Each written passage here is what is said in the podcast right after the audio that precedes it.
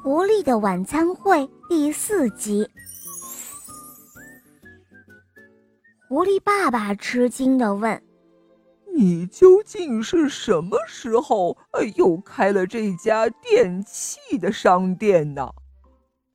对方老板清楚的告诉他说：“是啊，我们不论是陶瓷商店还是电器店，在喜欢什么的时候就开什么店。”哦，是这样啊！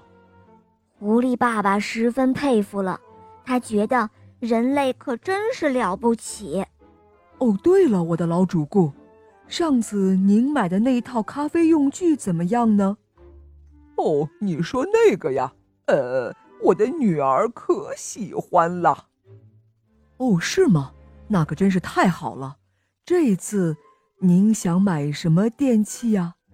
电器老板指着那些货物问道：“明亮的灯光中摆着一系列奇怪的货物，能放在手掌上的收音机，银色的烧水器，一个开关就能够做出煮鸡蛋的机器，等等等等，很多。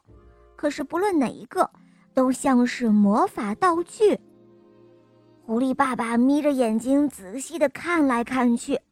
可不论哪一个，他全都想要，而且不管买了哪一个，他的孩子必定都会高兴的跳起来的。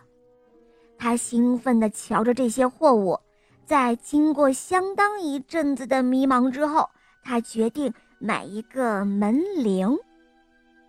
哦，这个门铃可不错呀，把这个装在大门上，客人来了，可是非常方便的。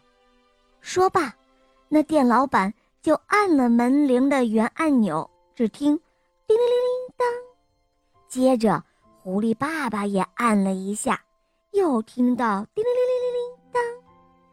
那铃铛好像就像花蕾开放时那样，发出悦耳的声音。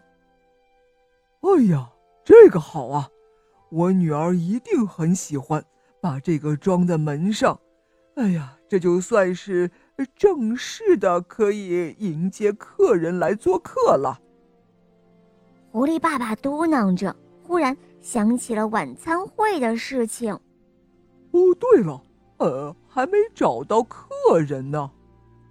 他心里想着，这可麻烦了。但是这个时候发生了意想不到的巧事，电器店的老板一边往盒子里放着门铃，一边说。那么，往您家大门上装这个门铃的事就交给我吧，我跟着您一起去吧。狐狸爸爸愣愣的盯着电器店的这个老板。哎呀，您这样看着我干什么？这个要装门铃，哎，得要加点工钱呐。哦，是这样啊。狐狸爸爸点点头，接着。他眯起了眼睛，笑了笑，说：“哦，那工钱嘛，呃，这样吧，呃，今天晚上就请在我家吃晚饭吧，我的女儿最喜欢客人了。”